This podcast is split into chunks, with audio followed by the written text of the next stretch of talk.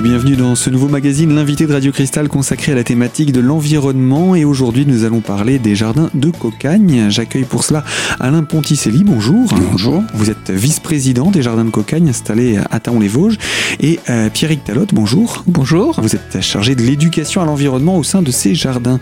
Alors avec vous, on va parler plus particulièrement d'un projet qui aujourd'hui n'est plus qu'un projet, c'est une action, une véritable installation dont nous allons pouvoir découvrir les différents aspects ça s'appelle Jardin d'avenir. Mais avant d'entrer dans ce projet euh, initialement et aujourd'hui cette action, euh, on va parler tout d'abord des jardins de cocagne, on va parler du contexte dans lequel ils s'inscrivent, à savoir un réseau. Pierrick. Oui, donc les, jardins de cocagne s'inscrivent dans ce que l'on appelle le réseau cocagne. Donc c'est aussi une association, hein, comme nous, les jardins de cocagne de Taon-les-Vosges.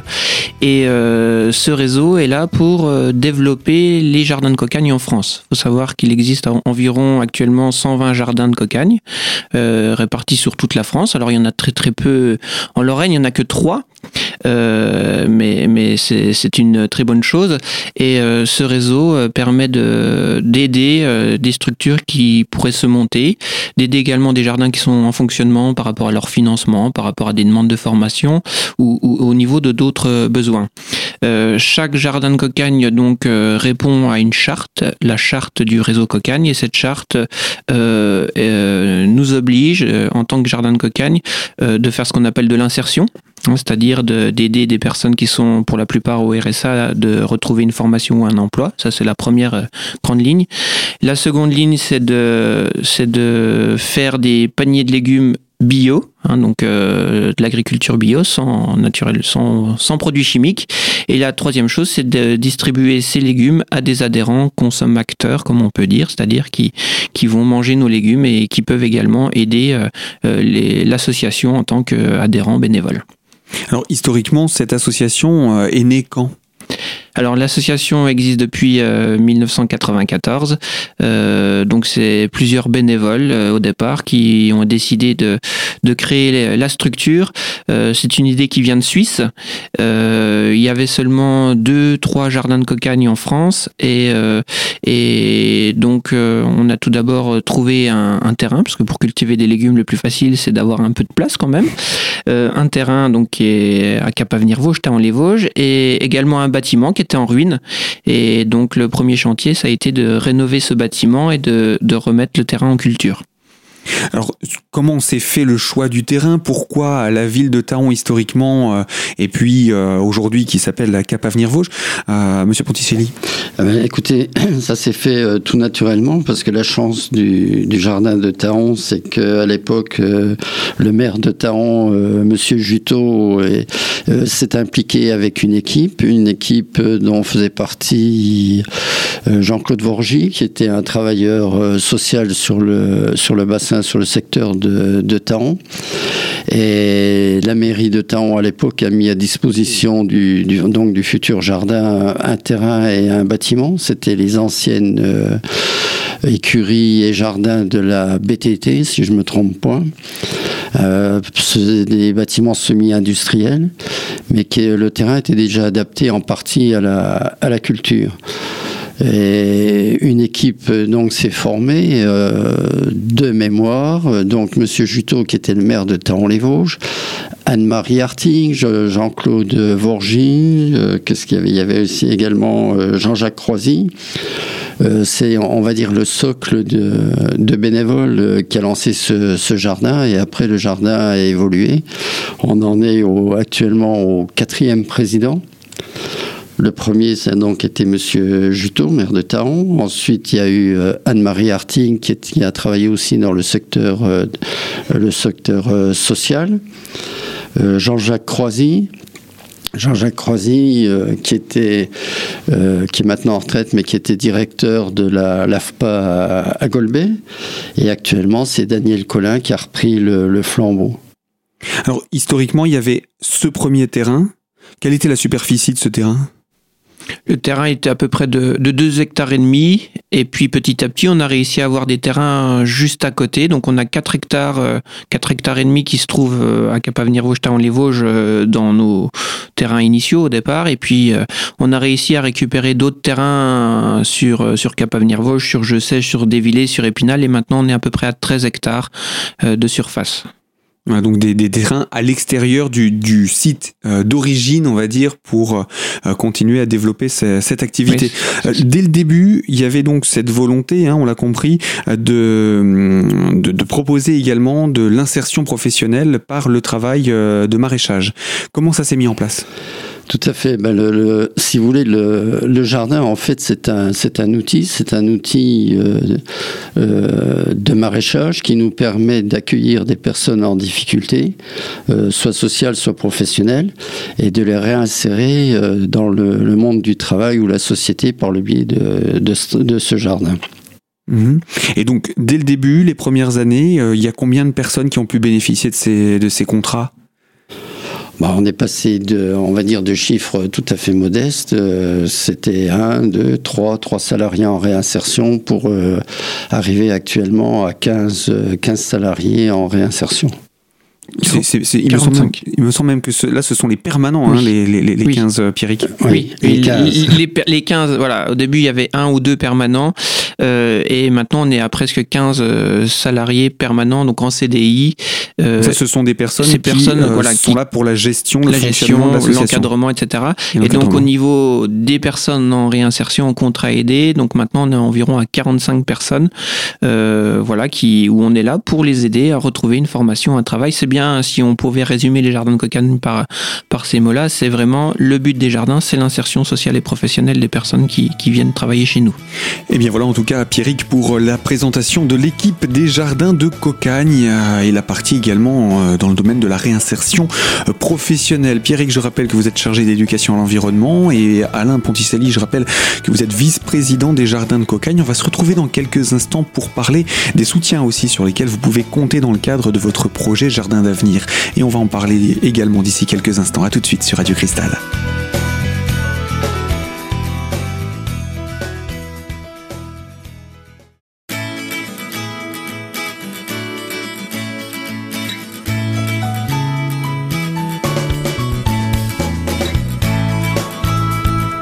Environnement de Radio Cristal, deuxième partie consacrée au jardin de Cocagne et au, projet Jardin d'avenir de euh, cette association. Nous sommes en compagnie d'Alain Ponticelli, vice-président, et euh, Pierrick Talotte, chargé de l'éducation à l'environnement. Alors, je le disais un petit peu plus tôt, on va parler des, partenaires, des structures qui sont là pour vous soutenir dans votre action, euh, Monsieur Ponticelli. Effectivement, c'est des structures qui ne peuvent pas exister sans, partenaires parce que déjà les salariés sont financés par les institutions. Donc on est très proche, euh, on est très proche de l'État, on est très proche euh, du, Conseil départemental qui qui comment qui, qui, nous soutient, mais qui finance également les euh, les contrats. Les contrats. Mhm. Donc c'est vrai que c'est important ce lien avec euh, ces partenaires institutionnels? Très, très important. Et c'est d'autant plus important que eh ben, euh, on est obligé de compléter, si vous voulez, cette, cette sphère de, de financeurs euh, de, de, de l'État par des, par des, des recherches de de dons, de, de structures, de, comment on de fondations qui peuvent nous aider financièrement. Et puis, bien entendu, vous êtes une association, donc il y a des adhérents, il y a des donateurs, etc. Alors pour fonctionner, le, principe, euh, le principe du jardin, c'est de, produire donc des légumes, mais ces légumes, euh, nous, les, vendons et on les, commercialise sous la forme de, paniers et d'adhésion, c'est-à-dire que le, consommateur devient adhérent. Euh, cette adhésion finance également le, le jardin. Mhm. Et actuellement, on arrive à, peu près à 1200, 1200 euh, adhérents. Ce qui est, ce qui est quand même un, chiffre assez intéressant. Bah, je vais peut-être C'est pas anecdotique. C'est une, des plus grosses euh, structures euh, vosgiennes actuellement sur, par rapport au nombre d'adhérents. Et sur ces 1200 adhérents, on, on, livre chaque semaine 900 paniers. 900 paniers de légumes. Soit sur place, les gens peuvent venir les chercher, soit sur le secteur géographique qui va de, si je ne me trompe point, de Charme à Gérardmer. Donc ça fait quand même un, sacré, euh, une sacrée activité pour une association euh, euh, qui a 20 ans et, un peu plus de 20 ans aujourd'hui et qui s'est développée davantage d'année en année. entre la période où vous aviez ces, ces, ces, premiers hectares sur la, le, territoire de, de Taon-les-Vosges et les terrains que vous avez, dont vous avez fait l'acquisition par la suite, il s'est passé combien de temps ce besoin d'avoir d'autres terrains? Bah, C'est-à-dire qu'on a, on a on, a tourné beaucoup avec les 4 hectares et demi qu'on avait sur les jardins pendant une dizaine d'années. Et puis, euh, voilà, en, en, 12 ans, on a réussi à avoir les, à peu près les 8 autres hectares qu'on a, sur les extérieurs, à peu près.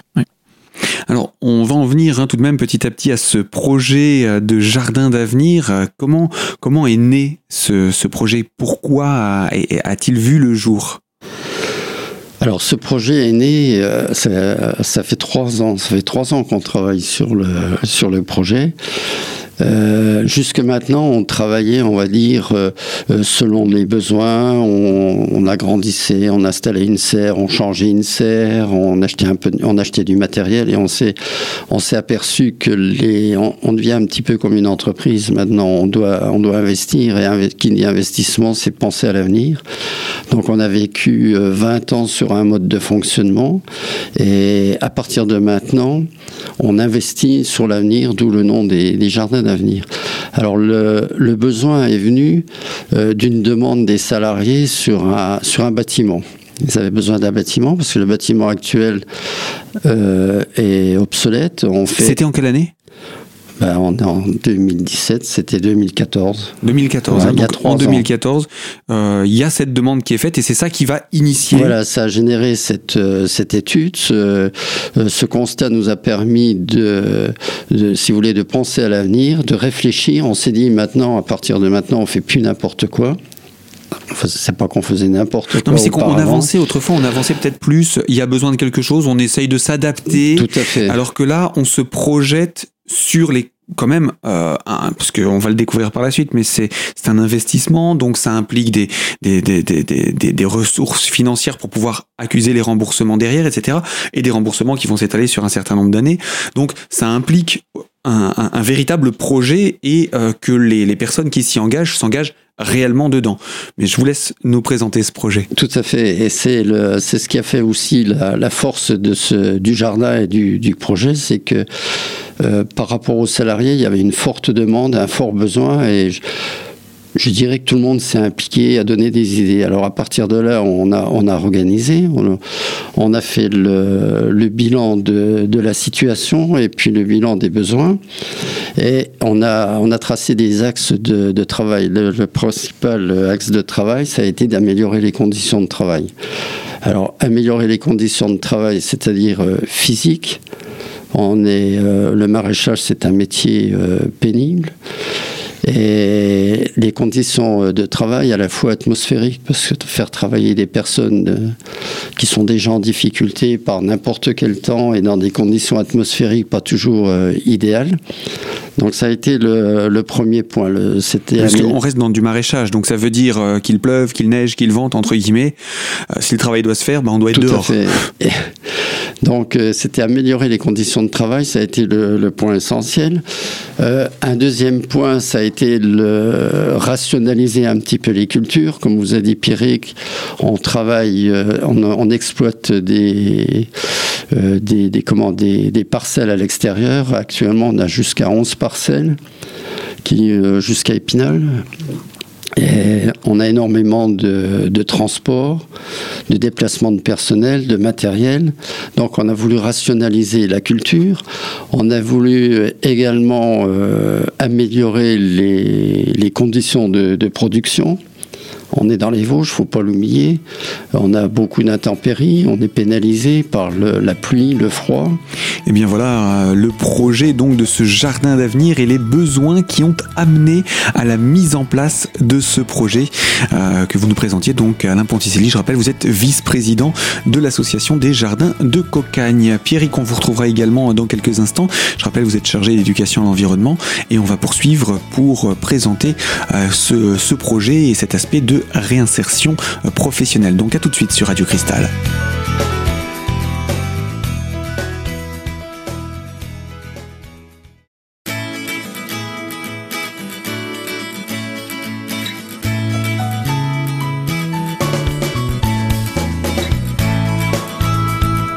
Environnement de Radio Cristal, ce sont les jardins de Cocagne autour du projet de jardin d'avenir.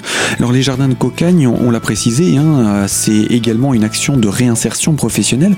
Et concernant cet aspect, dans les périodes creuses, hein, la saison hivernale par exemple, euh, comment, avant la mise en œuvre de ce jardin d'avenir, comment était gérée euh, l'équipe en réinsertion professionnelle avant le projet de jardin d'avenir, Pierrick Alors, euh, Voilà, donc l'objectif l'objectif de l'association, c'est de, de qu'il y ait des personnes qui retrouvent un travail. Mhm. Donc si une personne trouvait un travail euh, au mois de septembre-octobre, eh bien on n'embauchait pas une nouvelle personne euh, pendant cette période creuse, on embauchait seulement une nouvelle personne au, printemps d'après. Donc on avait un peu moins de personnel en hiver et il y avait aussi un, on prenait aussi un peu plus de congés aussi en, en, hiver et voilà ce qui permettait d'avoir euh, un peu moins de monde pendant ces périodes hivernales et puis on faisait aussi de l'entretien de machines, de bâtiments etc. Du tri de légumes qui se faisait aussi beaucoup auparavant parce que les légumes, on avait des moins bonnes conditions de conservation alors que maintenant on a, on a adapté des chambres froides, on a trois chambres froides. On, va présenter tout ça, hein. ne, nous dites pas tout parce que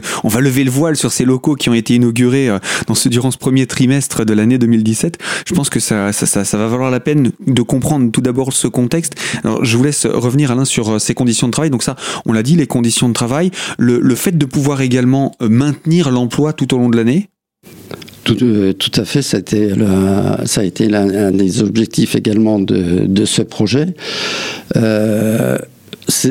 Comme je l'ai dit au départ, on a pensé surtout à l'avenir. Euh, ça veut dire que maintenant, euh, l'association est dotée d'un outil, on va dire, performant, un outil qui va permettre de se développer. Pourquoi pas développer de nouvelles activités ou des activités complémentaires Parce qu'on est comme une entreprise, on doit, on doit évoluer. Et c'est une structure qui va nous permettre également de, euh, dans l'avenir, euh, d'embaucher, on l'espère, euh, plus de personnes en, difficulté.